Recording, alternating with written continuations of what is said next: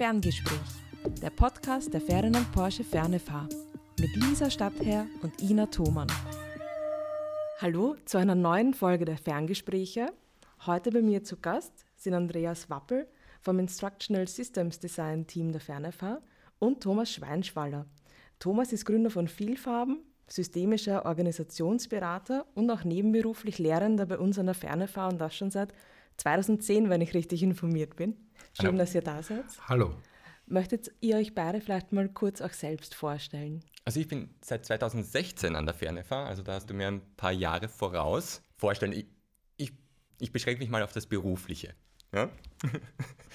ähm, also ich habe äh, digitale Medientechnologien an der FH St. Pölten studiert, ähm, bin seit 2013 sozusagen im Bildungsbereich tätig als Medienexperte ähm, und eben seit 2016 an der Ferdinand Porsche Fernefa und unterstütze hier vor allem die Lehrenden in Medienproduktions- und mediendidaktischen Fragestellungen.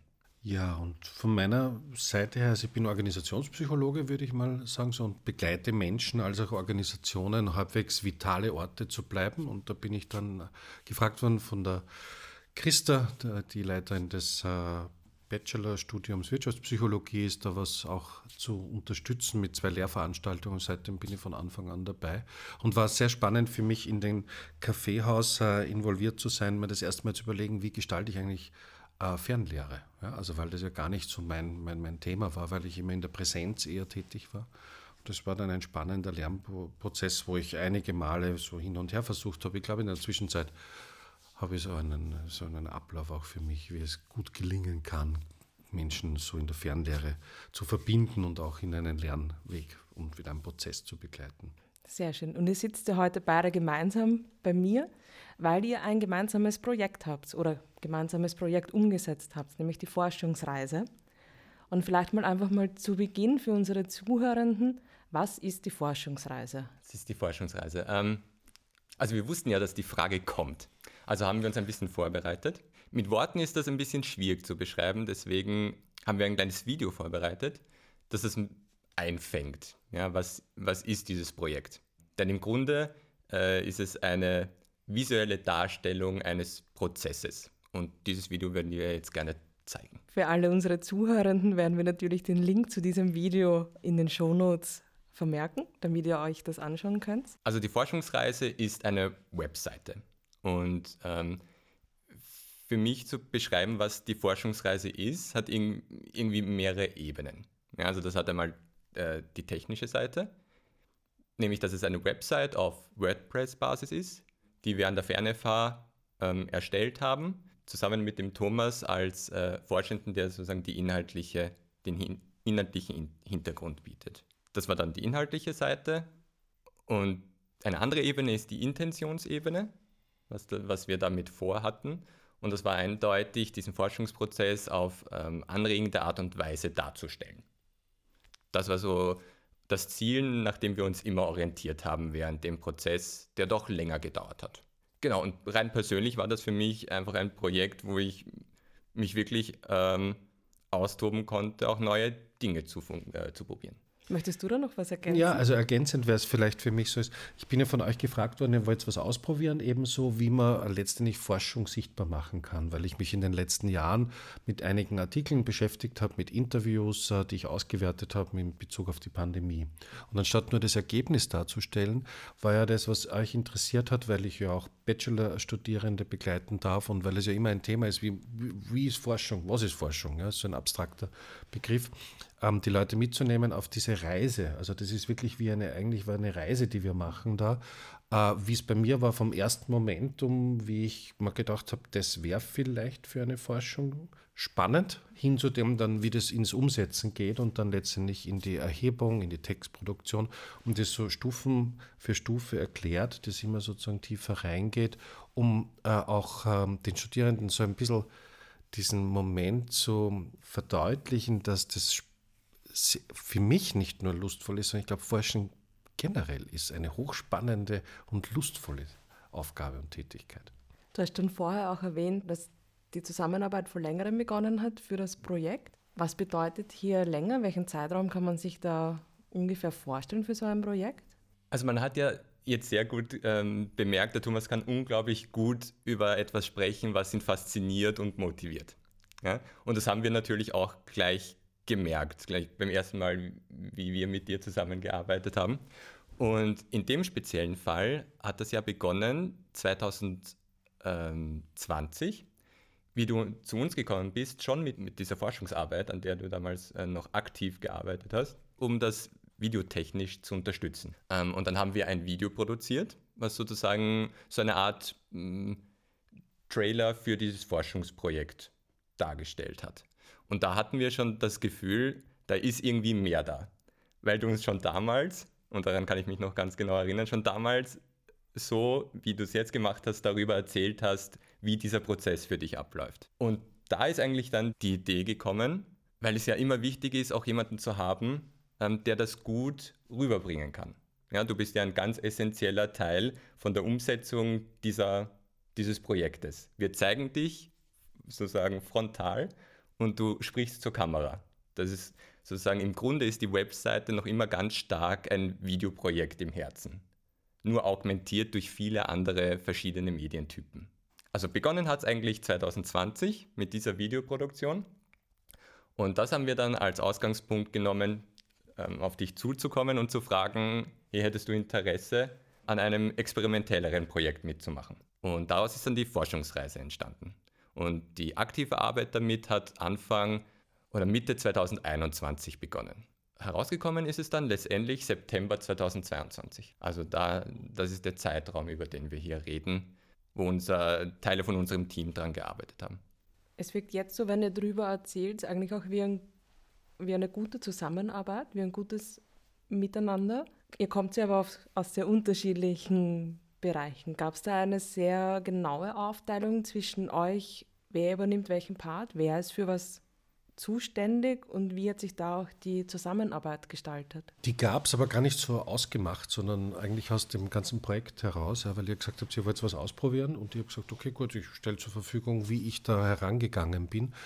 Und weil es jetzt so gedauert hat, auch äh, vom, Beginn, wo wir es aufgenommen haben, bis dass es dann äh, sozusagen auch äh, veröffentlicht worden ist, ist, möchte ich nur zur Ermutigung, weil auf die da jetzt noch weiter sozusagen auch animiert werden sollen, daran teilzunehmen oder ihre Forschung sichtbar zu machen, sagen, mich hat das Ganze nicht so viel Zeit gekostet. Also ich habe zwei Stunden ein wunderbar schönes Interview gehabt, wo ihr so sorgsam wart, mit mir das vorzubesprechen, zu klären, was euch interessiert, mich in eure Bilderwelt eingeladen habt habt und dann mich letztlich endlich sprechen habt lassen. Und das merkt man ja auch sozusagen bei dem äh, Video ganz gut, finde ich, dass ich so wirklich in einem Redefluss bin. Ja? Und äh, das habe ich sehr schön gefunden, wie sie mich da in einen sicheren Rahmen gebracht habt, wo ich dann einfach ins Reden gekommen bin. Ja? Also und insofern Rolle aufgeteilt war, ja, ich erzähle was über den Forschungsprozess und etwas auch ein bisschen so von mit den Leitfragen, die da dabei waren, über mich auch persönlich beim Forschen, weil ich ja finde, so lustvoll es ist, so mühsam ist es auch. Also beides ist es ja eigentlich Forschen.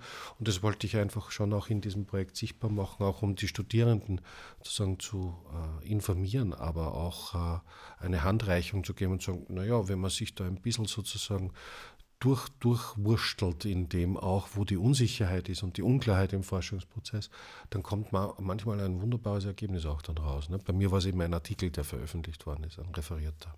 Ja, also ich würde auch sagen, ähm, im Hintergrund, im Produktionshintergrund haben wir uns schon sehr genaue Gedanken darüber gemacht, wie dieser Arbeitsprozess ausschauen kann. Da waren uns die Rollenaufteilungen schon sehr bewusst, dass ähm, wir wussten, bei dir liegt die gesamte thematische Kompetenz. Wir wollen eigentlich aus deinem Gehirn heraus bekommen, was du darüber weißt. Ähm, und wie schaffen wir das am besten?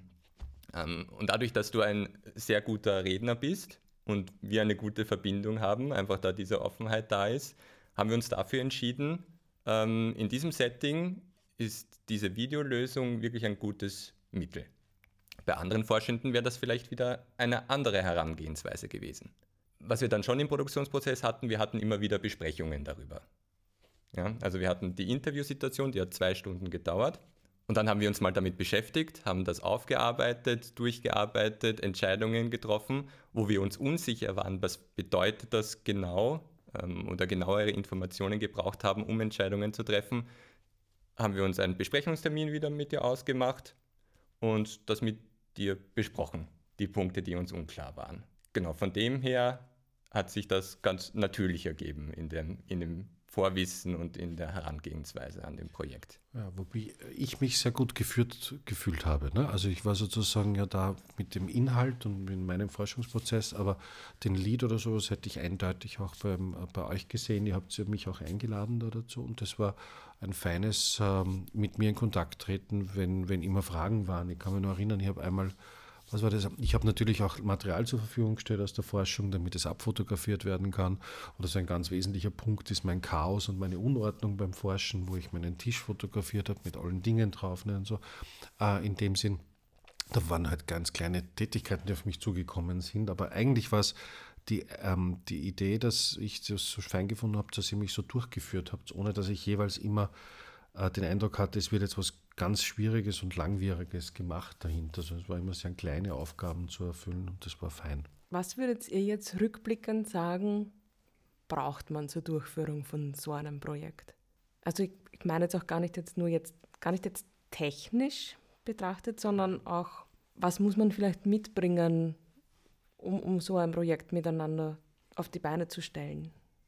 Ich kann mir auch einfach vorstellen, dass zum Beispiel die Kommunikation vielleicht bei euch, da ihr aus unterschiedlichen Bereichen kommt, auch vielleicht was ist, was man mitlernen muss am Anfang oder so. Also eher auch diese Richtung meine ich auch. Also interessant, dass du es jetzt sagst. Ich, ich, war zuerst ein bisschen verloren, was, welche Antwort ich da geben soll. Aber ich glaube, äh, ein Vertrauensverhältnis ist da ein ganz essentieller Teil davon. Schon allein von meiner Seite zum Beispiel, wenn ich diese Idee habe und an dich herantrete, ist es mir wichtig, dass das ernst genommen wird und du kannst ähm, zum Beispiel auch äh, Gedanken darüber haben, wieso das sozusagen keine gute Idee ist. Das ist auch absolut okay.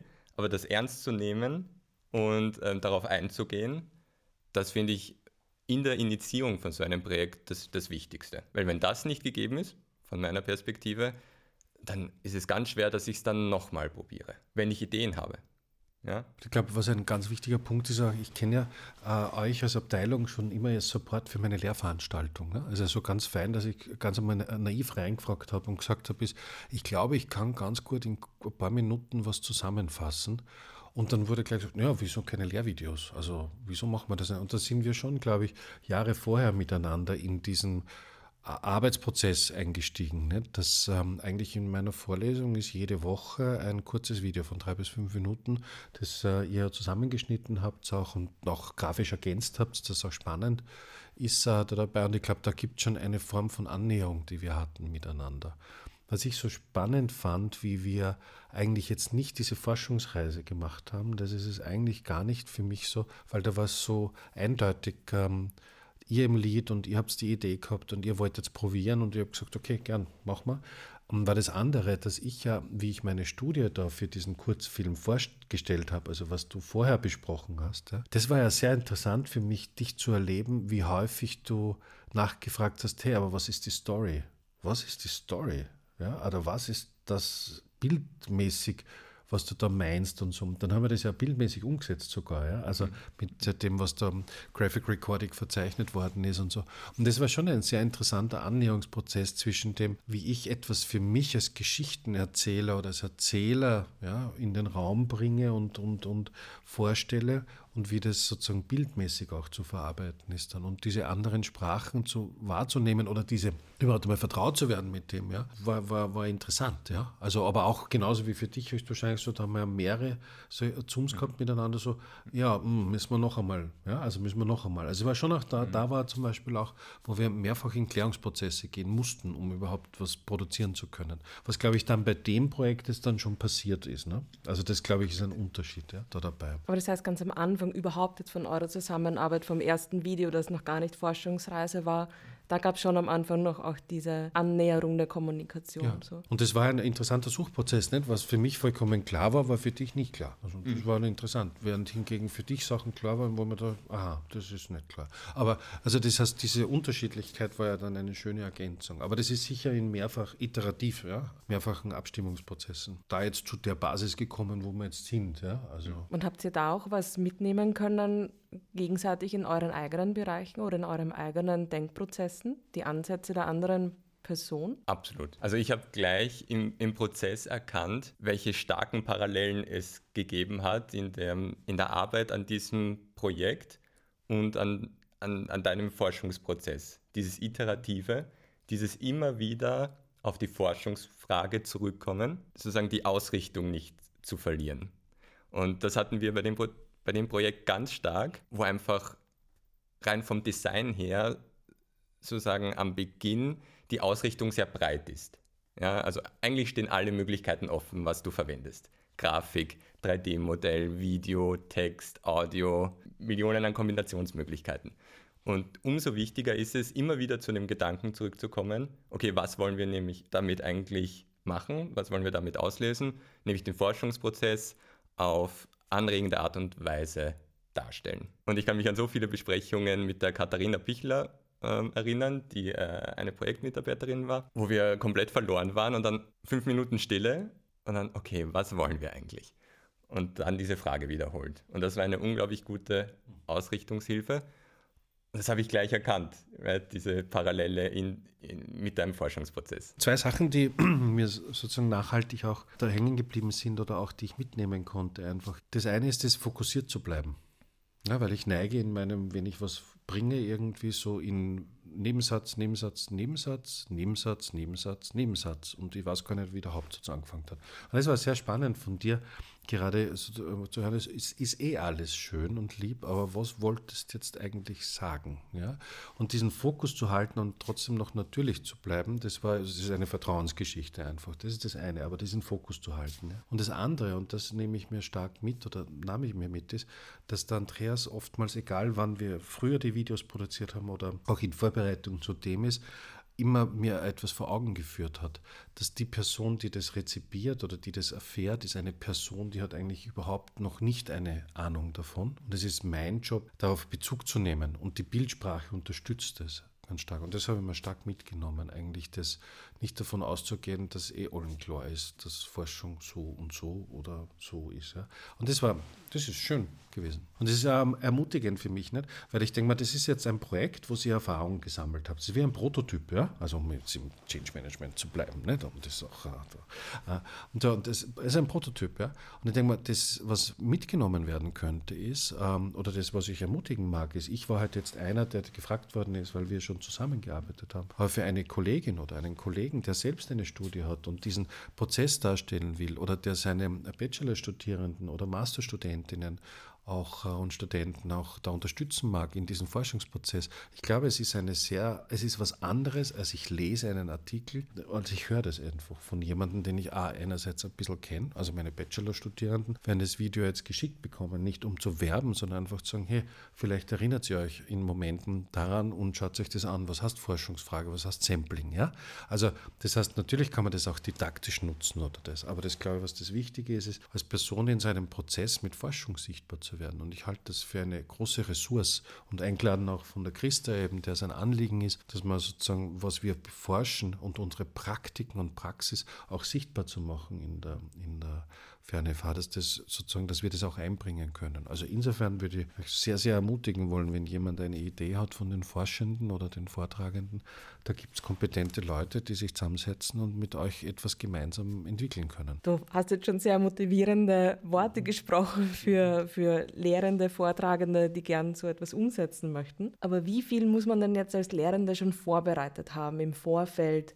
Um so ein multimediales Lehrmittel umsetzen zu können. Da habe ich mehrere Erfahrungen in der Zwischenzeit machen dürfen. Es reicht einfach zu sagen, ihr habt eine Idee und helft mal. Ja, und dann gibt es ein sehr, sehr kreatives und spannendes Gespräch, das auch klar sagt, das geht, das geht nicht. Wie viel möchtest du dir da zumuten? Ja, also das hast ja du auch gesagt, es gibt für den einen Lehrende die Form, für die andere Lehrende vielleicht eine andere Form. Und ihr berät da im wahrsten Sinn des Wortes sehr kundig, ja, weil ihr wisst, was ist das eine braucht, welche Voraussetzung. So, aber das heißt, wenn ich eine eine Idee habe und sage, okay, ich möchte einfach sichtbar machen, ich beschäftige mich in letzter Zeit mit dem Thema New Work. Oder ich beschäftige mich genau damit, mit dem, wie Nachhaltigkeit in Unternehmen kommt. Oder whatever, whatever, whatever, ja, so. Und es wäre auch interessant, das mal in drei, vier Minuten auch anders umzusetzen als wie nur einen Text, dann glaube ich, seid ihr kompetente Ansprechpartnerinnen und Ansprechpartner. Ja, dazu sagen, okay, das und das gäbe es, das wäre eine Möglichkeit. Die ermutigt es dann dazu, den nächsten Schritt zu machen. Und ich glaube, das, was ich aus meiner Erfahrung sagen kann, ist, ist es braucht schon eine Idee von dem äh, Forschenden oder dem Lehrenden oder der, der Lektorin auch, ja. Äh, aber prinzipiell wird es dann sozusagen schön ausgerollt. Das heißt einfach eine Idee. Eine Idee und sagen, ich würde das gern anders als wie nur rein mit dem Text, wo wir gewohnt sind, das, äh, als wissenschaftliches Medium einfach ja nur mit dem Text äh, etwas zu machen. Mit meiner Sprache, mit meinem Vortrag, mit meinen Ideen. Ja? Das ist, glaube ich, eine Möglichkeit. Oder zu sagen, ich will mir Lehrveranstaltungen interessant machen und ganz bewusst das aufbauen wie so ein wie, ja, wie, wie, wie, so, ein, so eine Auseinandersetzung Level 1, Level 2, Level 3, ja, also so in Form eines solchen Prozesses. Ich glaube, da seid ihr kundig ähm, zuzuraten oder auch abzuraten. Ja, das ist auch unsere Erfahrung, dass es das Wichtigste ist, mit der Idee einmal zu uns zu kommen, nach, äh, um einmal herauszufinden, was sind die Möglichkeiten, das am besten umzusetzen und den Studierenden zum Beispiel zu kommunizieren. Weil vieles äh, kann man sich ja gar nicht vorstellen, was geht. Ich glaube, das ist ein ganz essentieller Teil, dass wir sehr gerne unsere Expertise und unser Wissen, das wir über die Jahre angehäuft haben und die, das wir auch immer wieder aktualisieren, da anzuwenden. Und alles andere, Fragen über wie viel Zeit wir haben, was kommuniziert werden soll, in welcher Art und Weise, das ist dann genau dieser Prozess, über den wir jetzt ganze Zeit gesprochen haben. Aber jetzt würde mich auch noch interessieren, kannst du dich noch an dein, dein allererstes Video erinnern?